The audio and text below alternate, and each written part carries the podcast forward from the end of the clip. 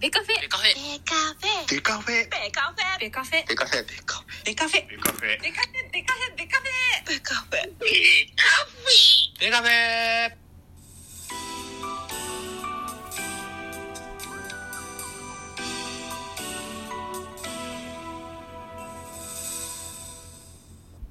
ベースボールトークバラエティポッドキャスト番組。野球トークベースボールカフェキャン中世は各種ポッドキャストで配信中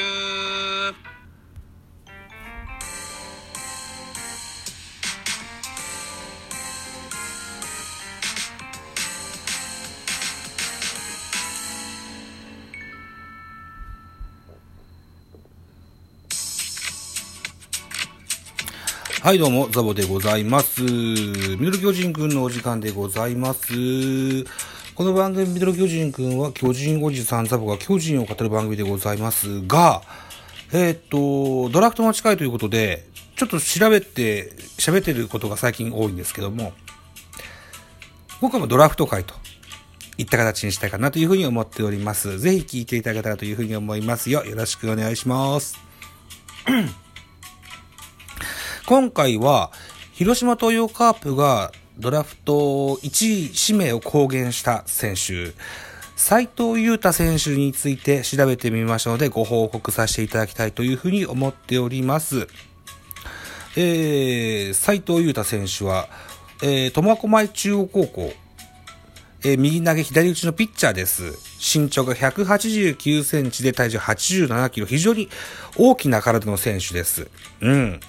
えー魅力はですね、151キロはマックスだったかなあのーのストレート。これがね、ややね、シュート回転して入ってくるんですけども、これは、プロでは致命的な癖でしてね、あのーホームラン打たれやすい、そんな癖なんですけども、まあ、それも修正されてくることでしょう。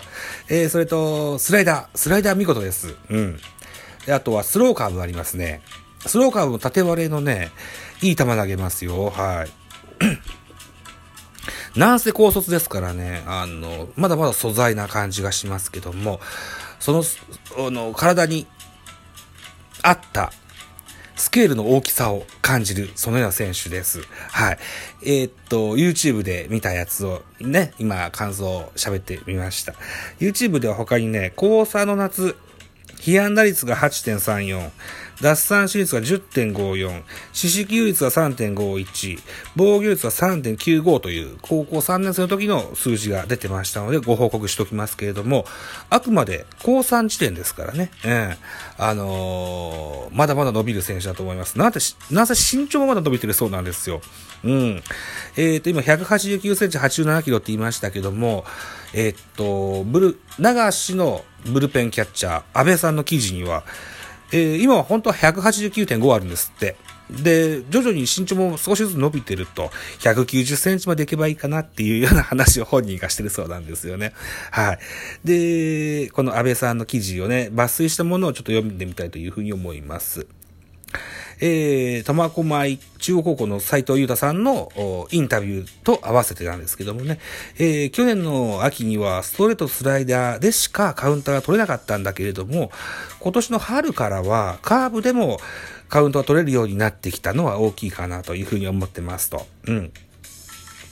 で、このカーブとまっすぐとの急速差が30から40キロぐらいあるので、打者はなかなか的が絞れないではなかろうかといった見立てなんですね。うん。で、だだいたい140キロ後半のストレート、プラススローカーブ、さらに自分でここまで、えー、は、語れる。これ全部あの、斉藤さん、選手、本人が喋ったことなんだそうですけども、安倍さんの、記事にはね、140キロ後半のストレートプラススローカーブ、さらに自分でここまで語れることから、えー体だけでなく頭脳も期待できるのではと、あ安倍さんはこのように語られます。はい。斉藤裕太選手の趣味は、港かなえのサスペンス小説を読むのが好きなんだそうですよ。はい。なので、えーっと、何でしょうね。体力バカではないんだと。ね。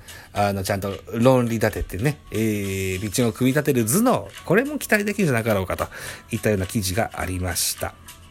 ピッチングフォームは非常にオーソドックスです。はい。えー、っと、変な癖もないですけども、うん。えー、ピッチングはフォームと投球術を意識しており、ストレートは150キロは、えー、今までで2球ほど計測しておりますけれども、もうちょっと安定して150キロ出したいし、スライダーは130キロ台にまで伸ばしたいかなというふうなご意見もあるそうですよ。はい。いうことで、えー、北野大地が育んだ大きなピッチャーが、えー、広島東洋カープに指名されるんではなかろうかといったような見通しが立っているそうでございます。うん。ここ近年カープは大卒社会人卒の選手を多く取ってきました。うん。あのー、まあ、2位以下で高校の選手もいたんでしょうけども。えー、なんせ、僕らは前剣を知ってますから、はい。前剣のような選手が、に育て上げることに、ができるじゃないですか広島トヨカープさんはね。うん。はい。それに期待したいかなというふうに思っております。またね、他の記事では、えっと、昨年のドラフトで指名した中村健人選手ですとか、あるいは、うん、末金選手ですとか、ね、えー、右の大砲系取ったんだけども、そこまでのブレイクまではできなかったと。えー、2年、まだ1年目の選手なんでね、えー、それ以降にブレイクするかもしれないけれども、えー、にしたって抜けた鈴木誠也の穴は埋めることはできなかった。それは当然そうですよ。日本代表する4番バッターでしたからね。そう簡単に埋まることはできませんけども、うん。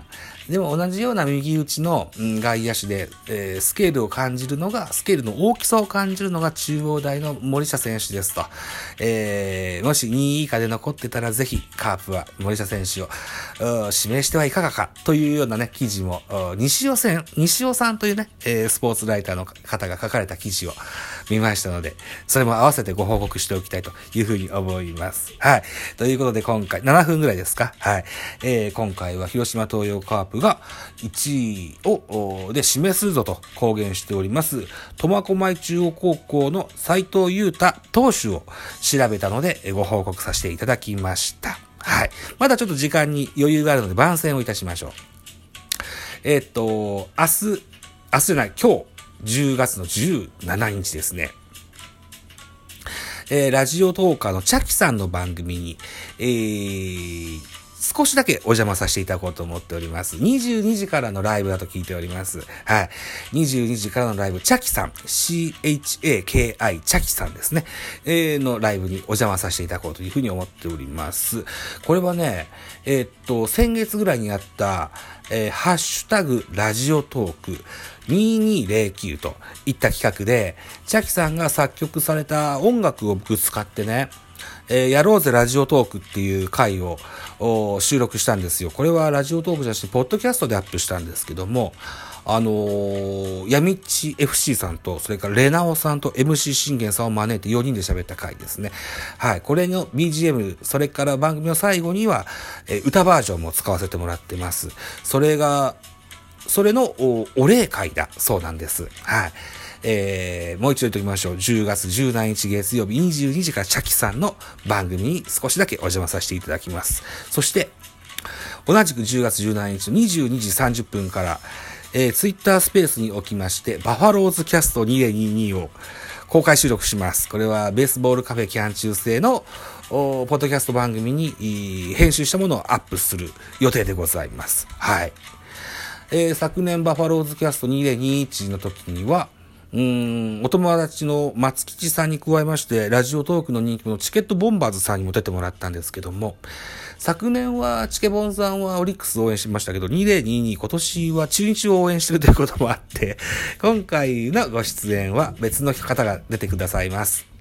ご出演され、えー、されるメンバー、MC 信玄さん、それからウニちゃん、それからブライアン、ボブデビビ、ボブデビックさん、それから、オクリンさん、うん、から、風志郎さんと、うラジオトーカーでもあり、それから、スタンド FM の配信者もいらっしゃいますし、YouTuber もいらっしゃいますよ。はい。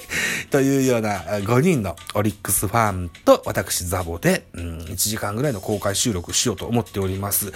えーもう一度言っておきましょう。本日10月17日22時から、22時30分から、22時30分から Twitter スペース。